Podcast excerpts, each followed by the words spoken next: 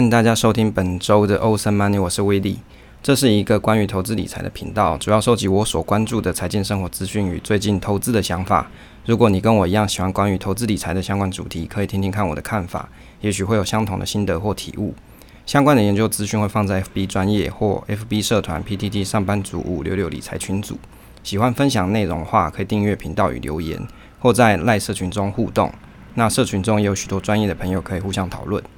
目前频道是一周更新一次，类似有声语音网志的方式进行。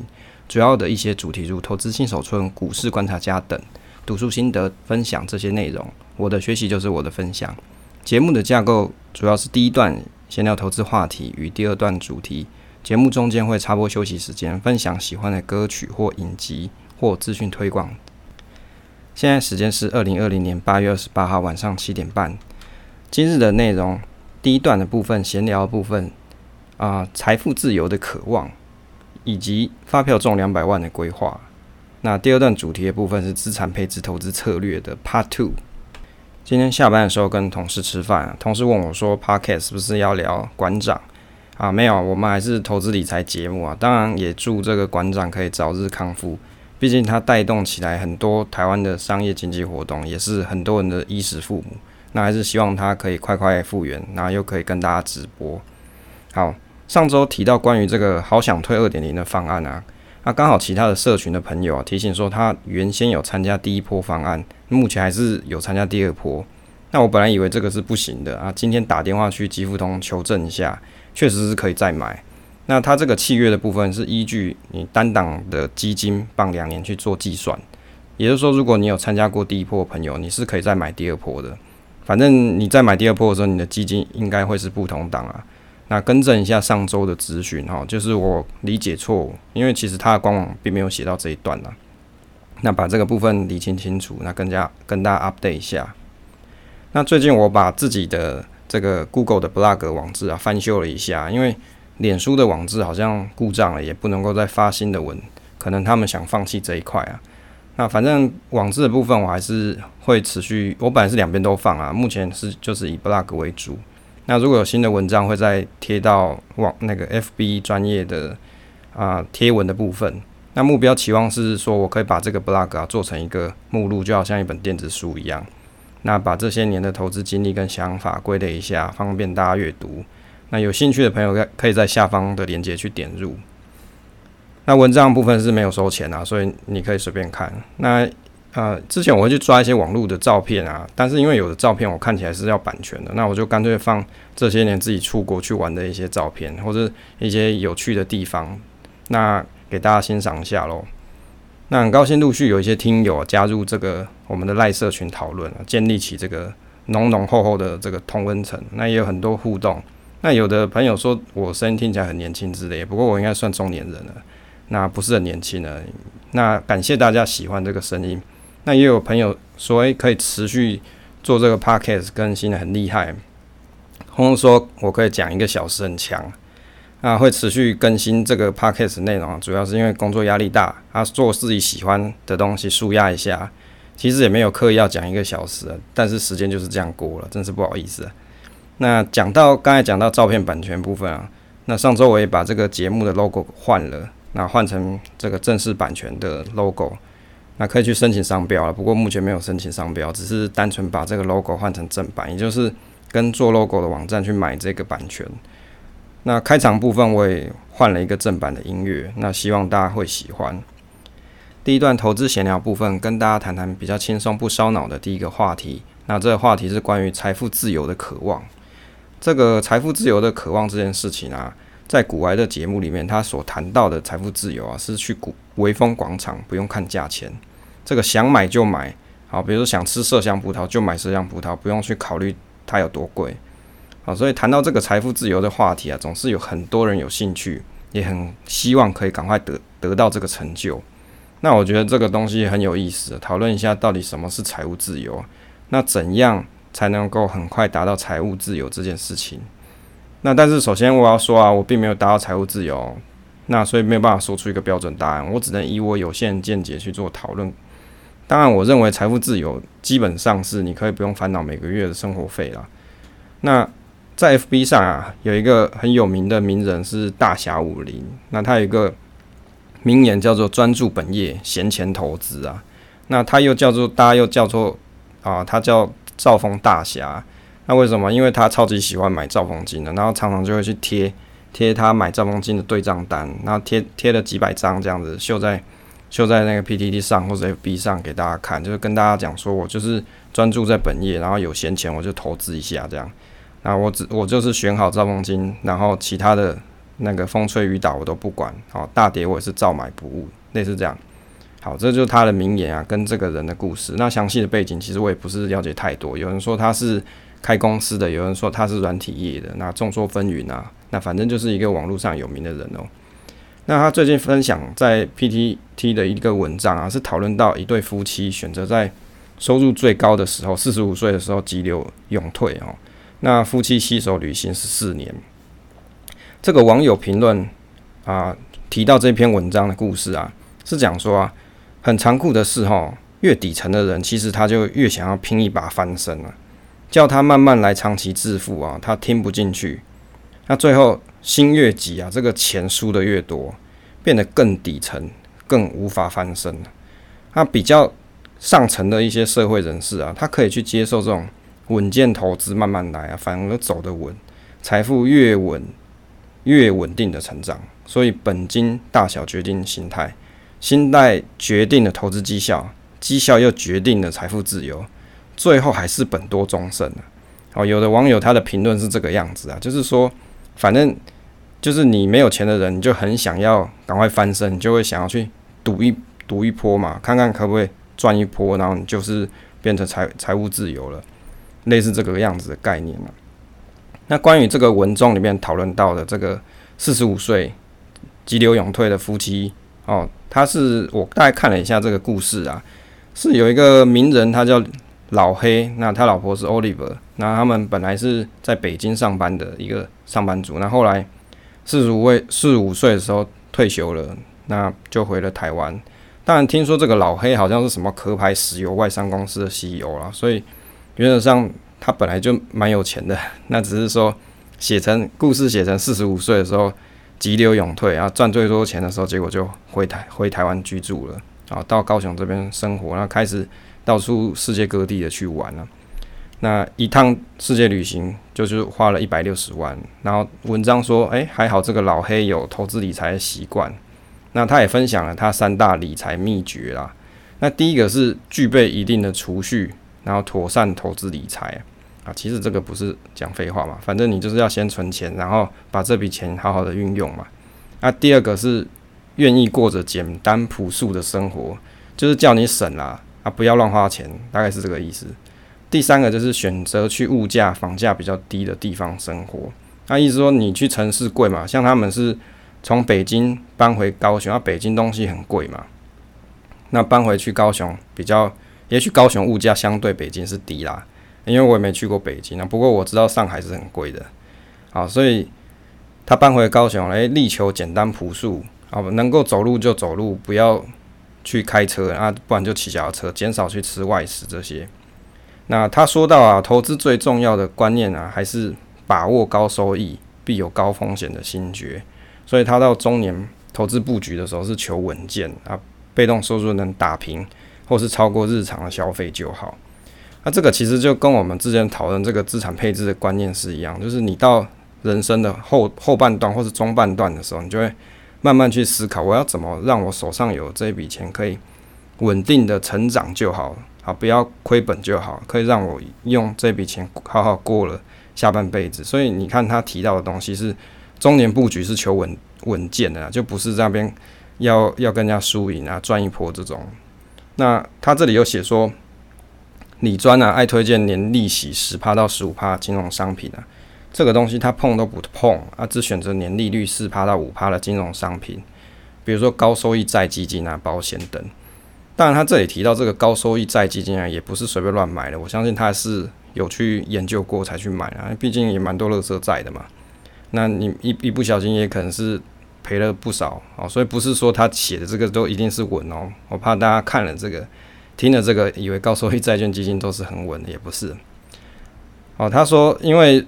他在外商公司待过，那熟熟悉海外投资，那所以如果你不熟悉海外投资的人，就不用特别去把你的钱放在你不熟悉的地方，就是一切都是保守啊稳健。那反正他在四五四十五岁的时候选择退休嘛，就是用游轮去环游世界，那比较省事啊，那也比较有。这个机会可以跟他老婆好好在船上相处啊，也可以到世界各地去看看。这个比起大飞机可能比较慢了，我觉得他们有点算是漫游的概念了。好吧，其实他这个成功人士的这种财富自由啊，我自己是觉得他基本上是透过他的高收入的薪水啊，存了一笔稳定的啊，一一个是应该是说他有一个比较长远的资金规划，那利利用这个资金规划。的投资获利可以让他好好过好下半辈子的生活啊。那关于啊这一段故事啊，因为泼在 PTT 上嘛，那刚才分享一下这个 PTT 网友的评论，就是诶、欸，你看了这个老黑的故事啊，他是不是就是专注本业先钱投资啊？那最近在赖社群有看到一个大哥，那这个大哥啊看到兆丰大侠评论的这个文章，他也是有感而发。说他说自己读书读的是光光啦，那也从事过这个旅游业，但是觉得旅游业其实不是自己想走的事情，那又去当了职业军人，那还看了《富爸爸》系列的书籍，诶、这个《富爸爸》这个书籍啊，其实应该很多人都读过，那里面有提到一些现金流啊，跟一些金钱的观念，其实有的观念是还不错啦，所以他看了这东西啊，满心期待，哦，可以去效仿这个作者的方法。从事业务工作去赚大钱，哦，就是想说我就靠这个业绩好好的翻身一下，但是最后发现其实自己没有这方面的才能。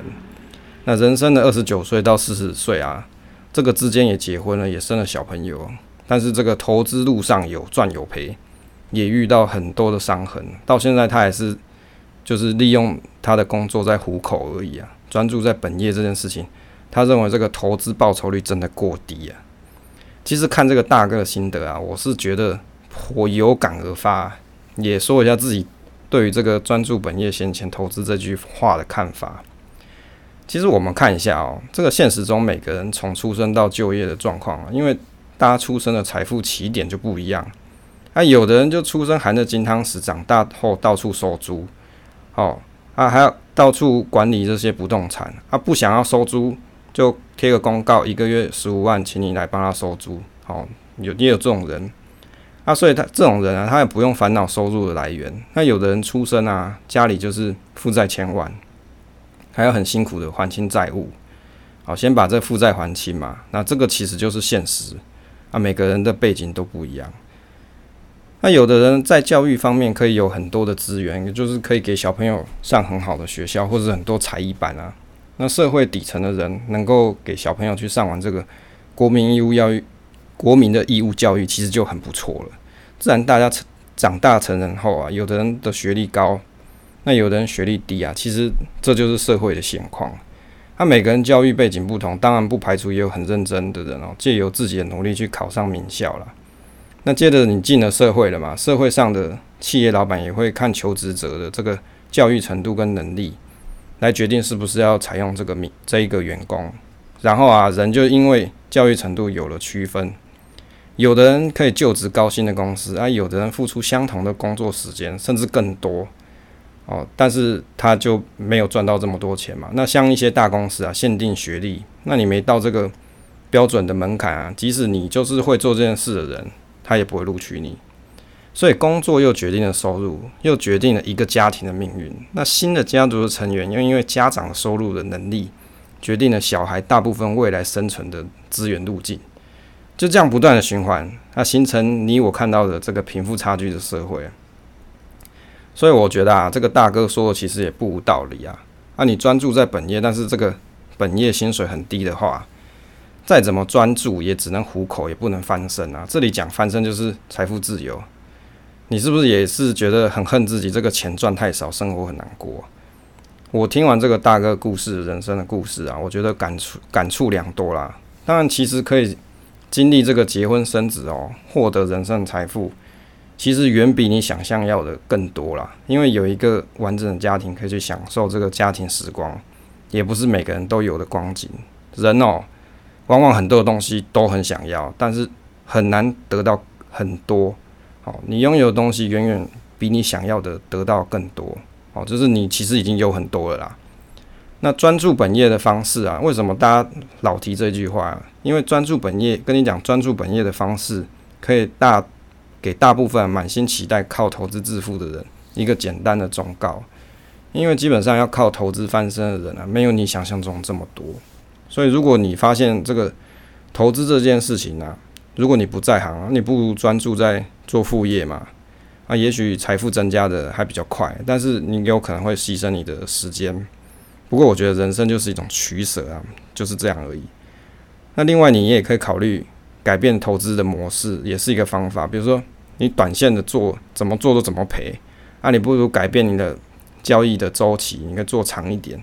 也许你的报酬不是很惊人了，但是已经比起亏钱的人已经赢过了很多。那如果你是年轻人啊，对于想靠投资做翻身啊，其实也不无可能啊。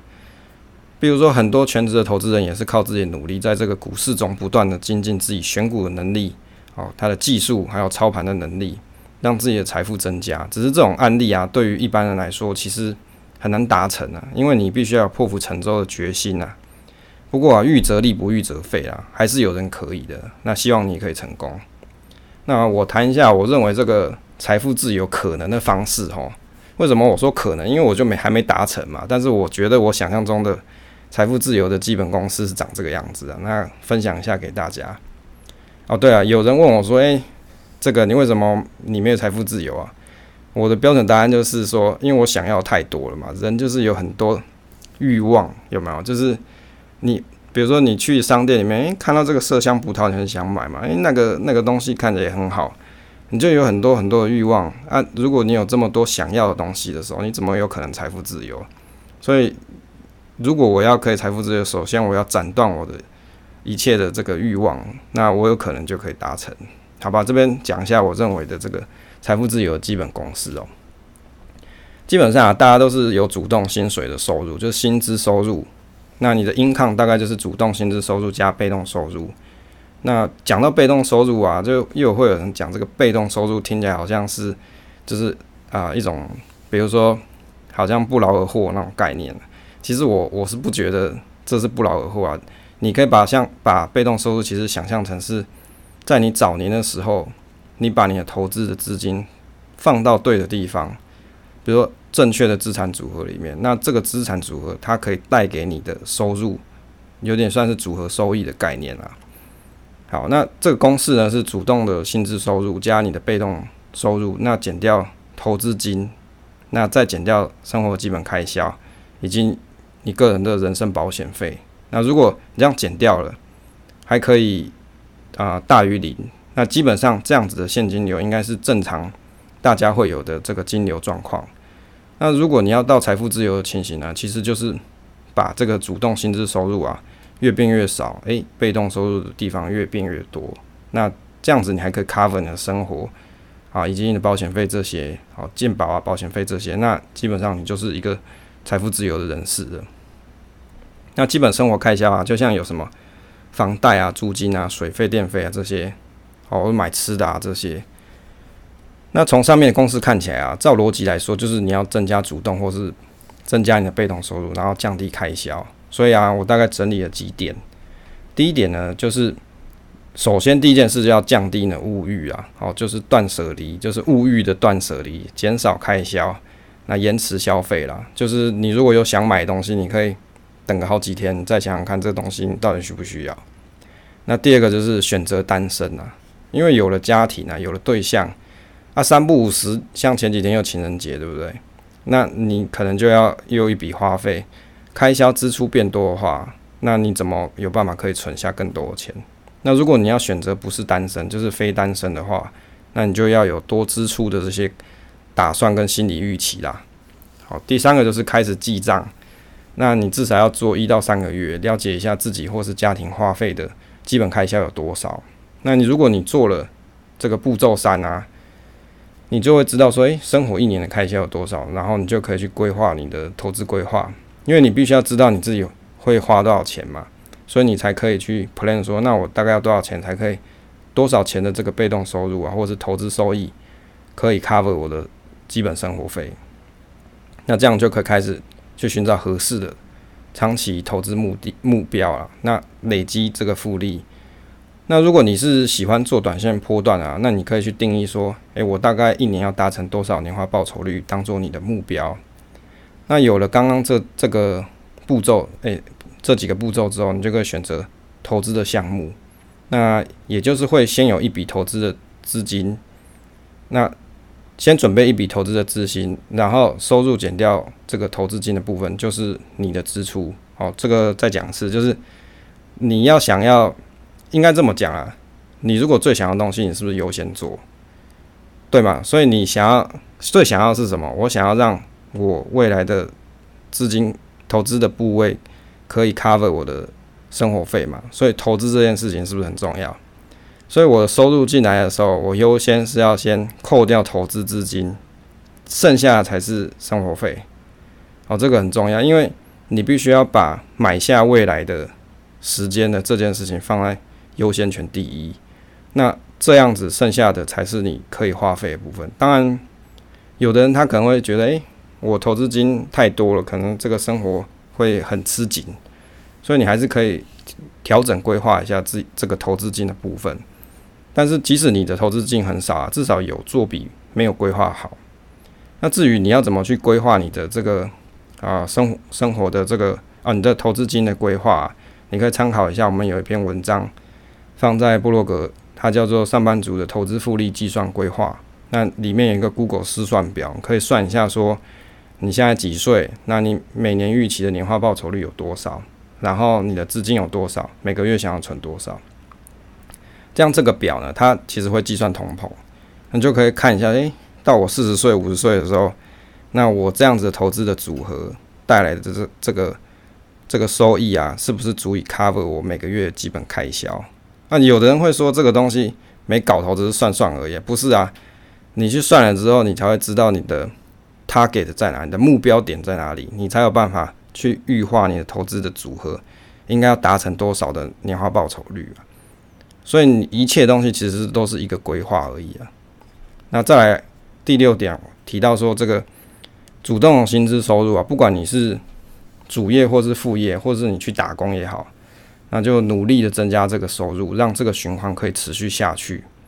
随着这个时间过去啊，尽量让生活的基本开销占收入的比重可以固定。也就是说，啊，我就还是一样很勤俭持家啦，我就不要增加我的基本开销，不要增加太多。那也许还是会增加嘛，因为你可能有小孩，或者是有其他的那个生活的欲化，你可能还是会把这个生活开销变大，但是尽量啦。每个人只能做到尽量嘛。那当然，这个投资的资金可以随着你的收入增加，你也可以逐逐年放大，这样将资金转换到被动收入的可能性就会比较多了。这样才有机会可以透过这个被动收入 cover 基本开销，或是这一些例如保险的支出这些。那第七个就是说，你在做这些规划，你还是要保持一个乐观的心态，不管这个主业的副业啊，主业或副业，这个生活有多困苦。这个也许薪水很低，但是转化一下心态啊，最差的 worst case，最差的情况就是这样而已。一无所有，生活还是困苦嘛。但是如果你什么都不做的话，未来还是一样啊。所以就做吧，能够将这个投资的资金逐年的增加，放在对的投资商品上，总有一天会累积一笔不小的财富。也许不足以达成你的这个财富自由公式，但是一定可以减少你主动薪资的部分。好，那也许你现在没有其他更好的工作选择，但是如果未来有这个被动收入的支持，你可以选择比较没有这么累，或是比较没有这么危险的工作内容。我相信这才是这个投资理财最好的一个动力。那当然，对于这个高收入一族的人来说，追求收益啊，其实对他们来说啊，反而是希望稳定，而不是高波动。但是对于收入比较低的人，如果你在这个投资路上，你还不是很了解的时候啊，建议你是比较相同的方式进行，就是求稳，好，先求有，先求稳定，好，再求很好。那你未来如果投资有了心得，那你再放大资金的部位就可以。好，我们这个有点算是心灵成长的喊话，哎，帮你喊话，又帮我自己喊话了。就是这是一个我认为的这种对于财富自由渴望的这个大哥啊，他的看完他的人生故事，哦，比如说他很渴望，所以我这个本业再怎么赚还是很少钱的一个心得啊。那至于我自己的投资目的哦，我觉得这个投资目的不是为了翻身啊，因为我其实。我认知我自己短期致富，其实对我来说是没办法达成的，因为上班工作关系，不太可能有这个美国时间可以在那边盯盘操盘。因此啊，我不能承受这种短期的啊做股票这种波动风险，因为就没办法看嘛。那所以这个投资对我来说，只是改善退休生活，甚至我觉得这种投资的研究投资这件事的乐趣，可能比投资本身还有趣，因为。做这件事情，你会、呃、研究这个投资的东西啊啊、怎么说？你就可能比较有兴趣吧，因为这是每个人的兴趣嘛。我觉得研究这件事情比较有兴趣，可能比这个做投资还好。那如果刚好可以，如果我可以赚钱，那就是只是刚好而已，也不是说我真的想要怎么样赚很大钱。好，不是。好，关于这个财富自由的渴望啊，就跟大家分享到这里。那也希望大家在投资路上可以赚大钱呐。那如果你在投资路上啊，遇到了很多挫折，哎，你不妨可以到我们社群来，同温层，大家给你打打气，鼓励鼓励一下。那反正我要讲的是说，你虽然有可能会怨对自己的本业薪水很少，哎，再怎么努力还是不行。可是你不要忘记，其实你其实你现在拥有的东西啊，比你想要的还要更多了。哦，你至少拥有了家庭嘛，你拥有一个健康的身体。哦，这个这些一切东西，其实就是你人生最大的财富。好，跟大家分享一下。第二个投资闲聊话题啊，这个比较轻松好玩一点。这个如果说啊，你中了发票两百万，你会怎么规划呢？最近这个应该说，其实就昨天啊，我看这个 FB 的存钱社团有个朋友发文啊，就问大家这个问题，就问他就跟大家说，如果发票中两百万，你们会怎么规划呢？希望可以提供。啊，比较实质的这个建议啊，诶、如果是你，你要怎么去建议他哦？我大概看了一下，因为这个留言很多啦，上百则，我大概整理了一下，比较多人的回答，哦，大概有十一点。哦，第一点就是说，啊，有人跟他讲说，你可以捐款一部分啊，一部分投资啊，也有人说，诶、你一半投资，一半存起来。那第三个是你可以买第二间房子，因为这个楼主啊，他说他已经有一间了啦。所以人家建议他说，你可以买第二间，然后可以收租。那第四个是有人建议说，一部分定期定额买这个股票，哦，纯股投资；一部分买债券，那一部分买放定存当紧急预备金。第五个是说，啊，一百万存起来当紧急的储备金，另外一百万会拿去啊五十万存股，五十万买黄金，啊，或是那个保险啊，或是去做旅游这样子。那第六个是买零零五六，反正这个起伏不大，不用一直顾，买着就丢着啊。第七个，有人好心一点，他是跟他说，你如果欠钱啊，有什么贷款可以还一还，那其他你可以去投资或者学才艺。那再就是当预备金啊。那第八个就是有人说一百万买合库，好，一百万买第一金。那第九个，那有这个朋友他是说我应该会去买这个月配息的产品，增加月现金流。两百万大概每个月会有这个一万两千元左右。那他说啊，不要买房租人，因为这个房客很难处理呀、不要去想不开哦。如反反正说就是租人啊，不如你去买这些月配息的产品还比较好啦。啊，第十个是全买元大石油正二，这个真的很靠背，因为有人说这东西快下市，你不要害人啊。这个怎么是乱指导别人呢？对不对？给这种建议。那第十一个是这个人是讲说你可以去创业啦，当然创什么业他是没说啦，好，比较天马行空一点。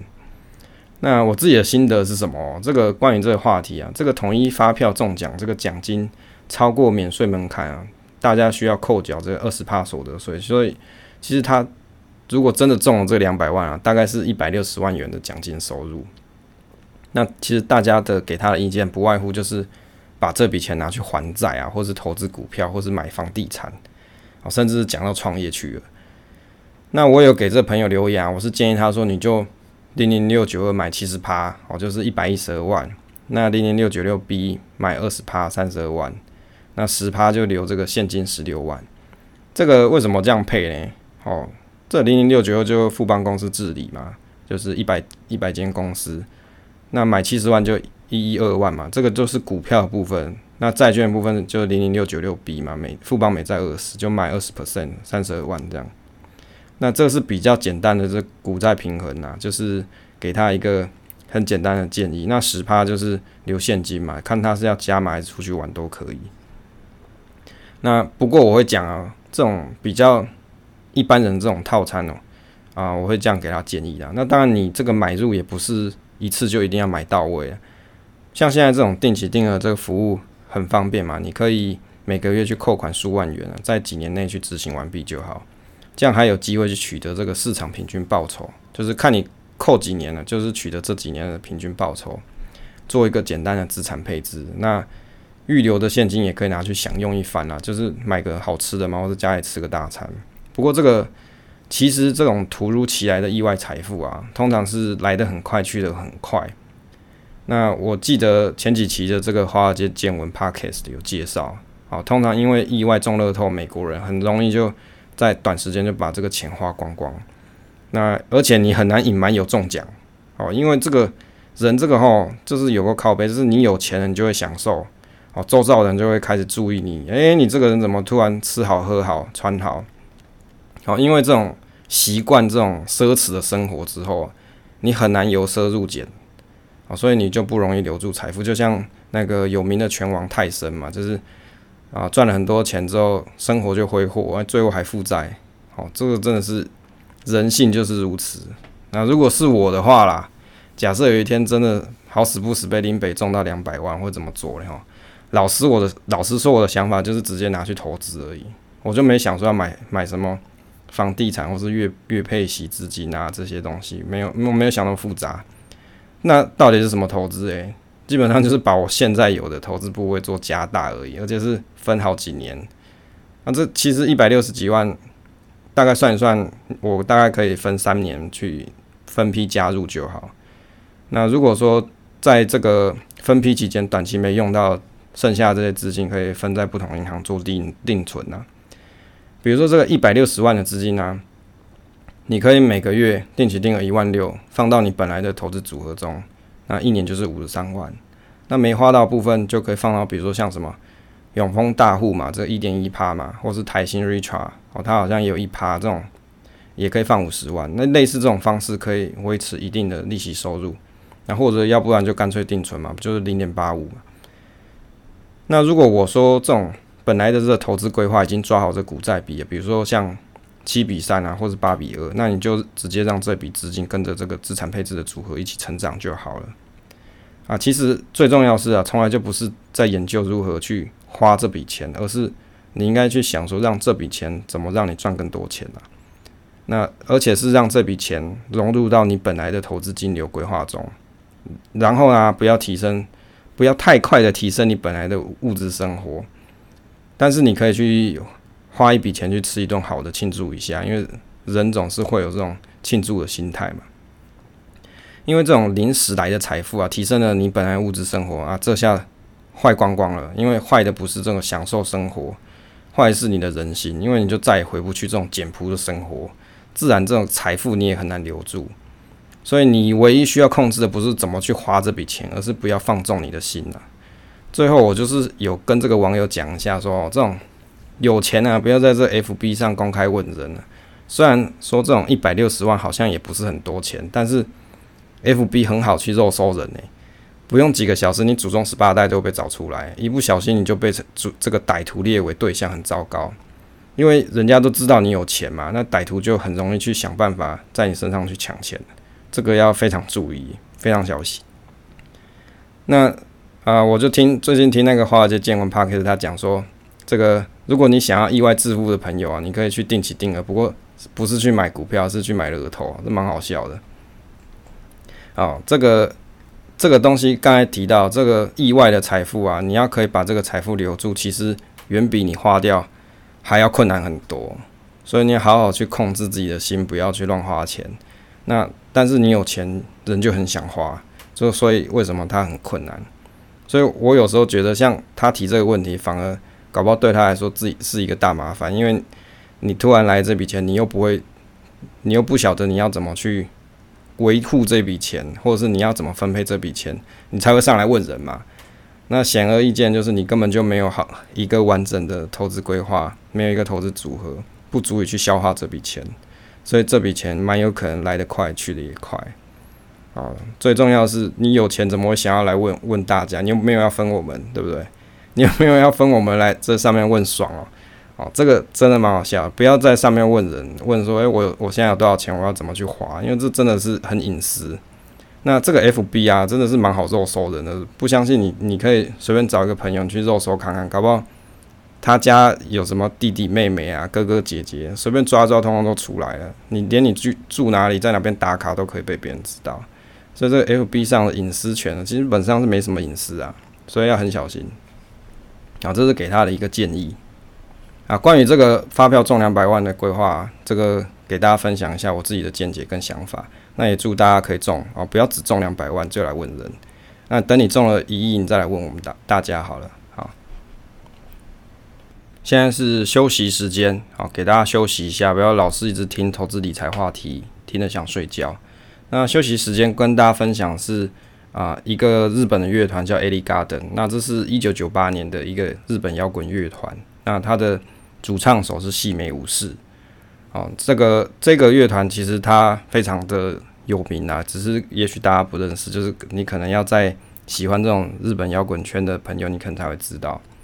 那今天呢，跟大家分享一个短短的一首小歌的歌词，那它的名字叫《Make a Wish》。那这个歌曲我会放在下方的资讯栏位给大家去聆听一下，就是算是周末送给大家听的一首歌。那这个歌词呢，它是讲说，好，Sunday is over，就星期天结束啦，We are all going home，我们大家都该回家，No reason to stay here，已经没有借口留在这里了，But no one has made a move，但是没有半个人想动，We know that for true，我们当然也知道啦，Nothing lasts forever，没有东西可以永永远留住。But we have too many things gone too fast，但是我们有太多东西流走太快。Let's make a wish，啊，easy one。That you are not the only one, and someone's there next to you holding your hand. Make a wish，意思说不会只有你一个人啊，大家都会陪着你，握着你的手啊，一起许个愿吧，你会很好的。Nothing gonna let you down，没什么可以去把你击倒，因为现在旁边就有一个人握着你的手。好，someone's there next to you Holding you now。那最后呢，基本上这首歌就是。鼓舞你。那我觉得这首歌其实最感动是，基本上细美武士他每年来台湾，我大概都会去看他的演唱会。那尤其唱到这首歌的时候，就是大家都会牵起手来。那如果你有任何不顺心啊，或者是你有真的很期望的东西，大家都会一起许愿。好，就是透过这首歌，那也送给大家。那这是我们休息时间分享的话题。欢迎大家回到第二段啊，第二段今天我们讲是资产配置投资策略中的。Part Two，那关于这个 Part Two 的部分，主要是分享这个第六章美国股票投资标的的这个章节。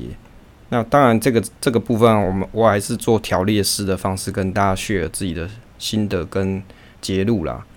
那在第六章的部分，因为它主要是提到美国股票标的，所以啊，它提到一些股票的分类方式啊，那我会把它 mapping 到台湾的指数里面。好，去去看一下，说他提到的东西，如果我要在台股市场里面去找，能能不能找到？那找到之后，诶、这样子的报酬率是怎么样？那做一个简单的研究。好，那首先我先讲一下，呃，美国股票投资，好，从这个地方第一点开始啊，他讲是说，这个美国股票啊，长期它的收益大概是在每年大概是在六 percent 左右。那当然，它有时候会亏本啦，就是股票的部分不是每年都是赚钱的。但是，因为在美国市场里面去观察这个股票收益率啊，通常可以轻松跑赢这个通货膨胀率，所以他书里面是建议投资者，你大概一定要让你的投资商品里面是可以包含股票的成分在。那这个东西其实，在台湾的股市也是这样。如果你用零零五零来看，十年的累计报酬率大概是一百四十五趴。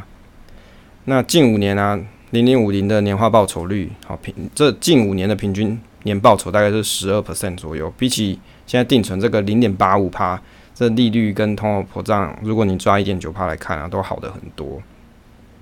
那第二个部分，美国股市里面，它可以它把它区分成大型、中型、小型，啊，还有什么成长型啊、价值型，那决定这个，它这里提到说，决定组合风险的收益啊，就是决定组合的风险跟报酬的主要的两大因素，就是规模要素跟类型要素。那规模当然就刚才讲是大型、中型、小型啊，类型就是成长型、价值型。那当然，他这里介绍一下这个大型股的大型到中型、小型、微型，大概是各市值占多少 percent 啊？那如果这个细节我就不在 podcast 里面讲，反正就是依据这个比例去区分。它应该算是大型股还是中型股哦，或者小型、微型这些。那反正就是利用公司的市值去做区分。那第三个呢，规模的角度里面啊，它这里的研究啊，一九七零的学者研究说，这个微型股的长期收益率会比大型股的收益率每年都要高出五 percent。那原因是因为这规模小的公司啊，它的这个股票价格起伏的程度会比大公司来的还高。那代表说，这个微型股跟大型股相比较，它的股价波动是刚好相反了。那如果说股票的商品组合里面，你要让它有相当的多样性，那你可以透过这个购买微型股的方式，让你的组合里面有更好的多样性。但是你要去寻找这个低成本的微型股的基金比较难啊，因为这个东西要去组合成它的这个成本会比较高。那这里他还提到说，投资者基本上可以去用这个股利的收益去划分成长型股票或价值型股票。那一般高股息的股票会被认定为这个是叫做价值型股票，而股利比较少的股票会被划分为成长型股票。那如果我们以十十年一个 window 来看，美国价值型的股票大多时候可以跑赢成长型的股票。那美国学者啊，他去研究了一下说啊，在一九九二年里面，他研究了一下关于这个美国股票的这个资产组合里面，他把它归化成归纳成三个因子，就是他用这三个因子做 study 啊，去研究一下说，诶，到底什么东西是影响我们这个投资组合里面的报酬哦？第一个，它是市场风险因子，也就是贝塔值啊，就是跟大盘相对的相关系数。那他这里提到说。这个分散的投资组合的报酬率大概有七十 percent 是取决于这个贝塔因子，也就是影响报酬里面最大的因子。那第二个是规模因子，那规模因子就是刚才提到的这个市值的部分。价值价值因子，好，第三个价值因子就是讲价值型的股票，它的报酬率高于整体市场。那但是价值型的股票跟成长型股票，它其实不是永远相关的，好，不是，所以。他提到这三个因子，他用这三个因子来去做研究。那研究的统计数据是三十年，那发现说价值型的小型股的风险，相较于成长型的小型股，它风险比较低哦。那也许报酬也会比较好。这这里是他提到的一个好处啦。那比较好的资产配置啊，是可以在你的这个投资组合中啊，依照你自己个人的风险程度。去增加小型股或是价值型的股票。关于这个影响报酬的三个因子啊，贝塔值、价值型、小型股这几个啊，其实我觉得是蛮有趣的讨论。就是代表说，其实我们也可以考虑在台股里面去找类似的 ETF 来搭配啊。因为为什么？他提到说，你在你的组合里面去增加这个啊，比如说小型股啊，或是增加这个价值型股票，可以让你的投资组合。多样性一点哦，就可可能某种程度可以降低风险。那我们如果要从这个台股里面去找类似 ETF 来搭配，其实没有那么好找。那不过比较好的方式是，我们可以利用台湾指数公司里面发行的这个几档指数来去做研究。好，那首先我们先讲一下啊，因为这书里面其实它介绍的都是美国过去三十年的统计分析结果。那不一定适用于台股市场。那我当然也对他这书里面讨论这几个因子比较好奇一点啊。像刚才提这个贝塔值是代表波动度，这个还好理解。那小型股是代表这个市值比较小的公司。那但是他对于这个价值型的股票在书里面定义其实就很模糊了，甚至他没有写得很清楚。那我去查询了一下，书里面提到这个罗素三千价值指数基金这个这一档标的，那对它研究一下，它其实主要是根据这股价净值比来做筛选原则。那但是你用股价净值比来当做判断是不是价值股的判断啊，这个我们也是抱持着存疑啊，因为股价净值比低啊，未必它就是真的很有价值的公司。应该说你要怎么去定义这个什么叫有价值呢？是 CP 值比较高呢，还是它净值比较低呢？如果照它公司来看，它是认为股价净值比比较低是有价值的公司。那另外他提到这个罗素三千成长股啊，这个这一档。指数它是利用预测成长率的公式去计算的。那我大概 study 一下国外的网站啊，有介绍这个价值股跟成长股，就刚才提到这两个基金的一个相关性的研究。其实它并没有这么明显，可能没有办法直接去说明说，诶，价值价值股它你选这种价值股，它就一定是优于成长股。那当然这两种选股的角度是不一样啊。不过如果你以配置的组合性，两者去搭配起来，还是可以。称作是一个多样性的。那我们观察一下这个台湾指数公司，它其实啊、有发行类似的指数。那我们大概做一下研究跟比对。那当然这个研究比对的数据啊，我会放在部落格上给大家去看啊。因为啊、用 Podcast 没办法去给大家直接看到这些线形图，大那大家就直接听我说就可以。那这个台湾指数公司里面，我去找，它其实里面也有价值投资指数。那也有低波动股利精选三十指数，还有小型股指数、小型股三百指数。那台湾五十公司指数就不用讲了。那台湾中小型一百指数，这这个也有。啊，这几个就我们就可以去跑这个线形图去回测一下。那回测的时间就抓这近三年啦。那我大概先讲一下这几档啊，这几档指数它里面的介绍。这个价值。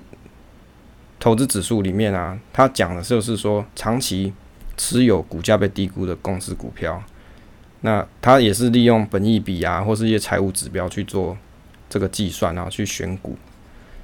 那第二个就是中型股的啊、介绍，中型股呢在台股里面就是有对应的 ETF 哦，它就是零零五一。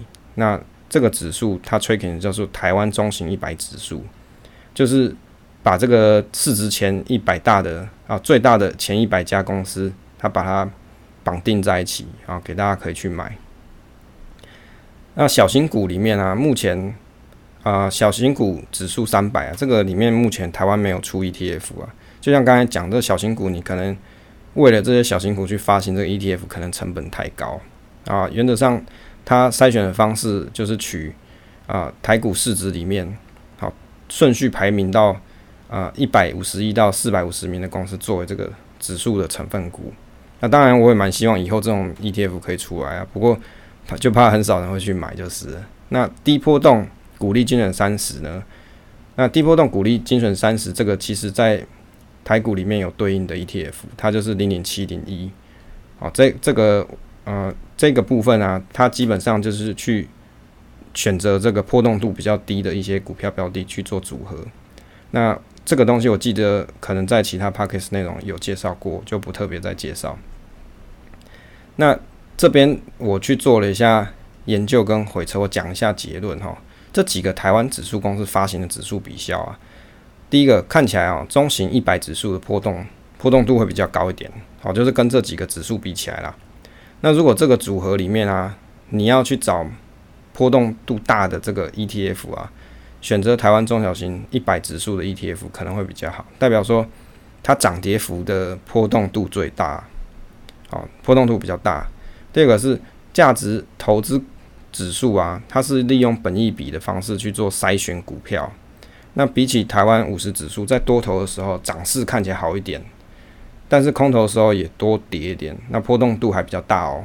所以选波动度可能还没有台湾中小型一百指数来好搭配。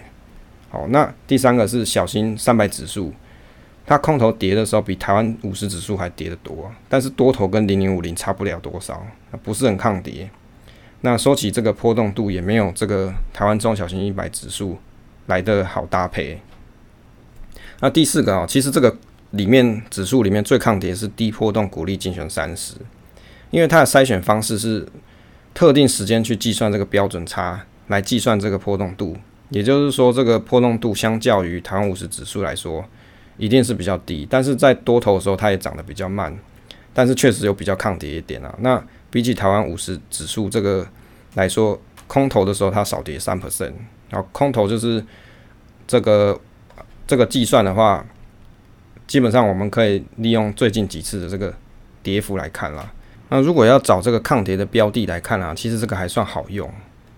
第五个，这个低波动股利均选三十啊，ETF 是零零七零一。那台湾中小型一百指数，它它的 ETF 对应是零零五一。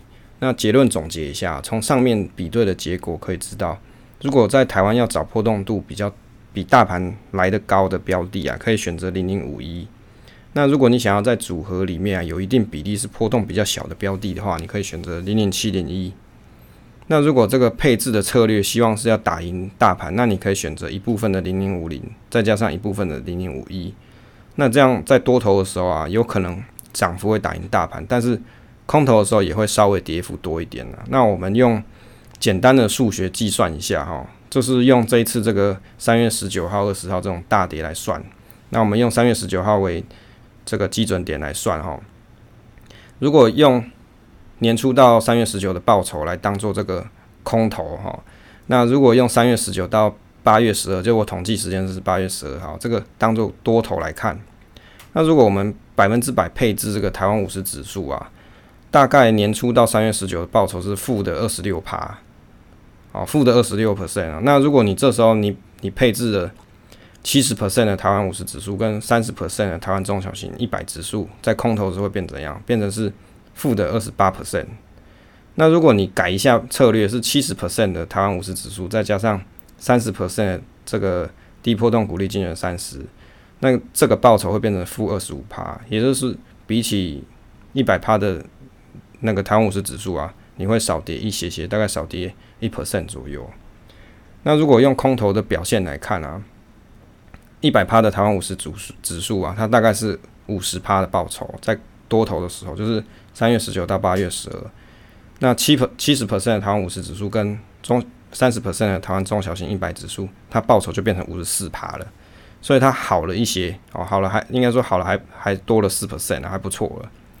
那但是如果你改成七十 percent 的这个呃五十台湾五十指数跟三十 percent 低波动精选三十，那这个多头的时候，它大概涨幅就是只有到四十三 percent，所以如果从这个里面的搭配性来看啊，那如果你去选的话，七十 percent 台湾五十指数加三十 percent 的台湾中小型一百指数，这个组合配置起来还不错了。那抗涨涨跌的涨幅的，哎，应该说跌幅啊，只比一百趴的台湾五十指数跌两 percent，但是涨幅可以多四 percent 左右，哦，四个 percent 左右。但是如果是七十趴的台湾五十指数加三十趴的低波动股利精选三十 ETF 哦，这个跌幅只有少一 percent，但是涨幅少了七 percent，这样子的配置就不太不太合适，就是不太好了。好，所以如果你要在台湾股市里面去找到书里面去对应的这个啊、标的的话，我觉得比较好去回测的，你可以去参考台湾指数公司发行的这些指数，只是说有的指数它有对应的 ETF，有的是没有的。那如果依依照这个波动性来看的话，比较好的，假设你希望你的组合里面有机会可以打赢大盘的话，你可以考虑像七十 percent 的台湾五十指数，再加上三十 percent 的台湾中中型一百指数，那可能你比较有机会打赢大盘。那在跌的时候，可能也没跌的这么多。好，这就是看完这个书里面我做的一个研究跟参考。那如果大家听的这个内容里面没有这么理解的话没有关系，反正文稿会放在下方连接啊，可能这个连接一般来说可能会晚一天再放啦，那大家可以点进去再看一次，那可能会比较理解一下。好，好，关于这个部分资产配置投资策略中的 Part Two 啊，跟大家分享到这里。那后面的东西啊，会在可能在下下周的时候再继续进行。谢谢大家收听这一期的节目，希望对大家有所帮助。请订阅支持这个频道与留言。那分享总是单纯的快乐，期待下次再见。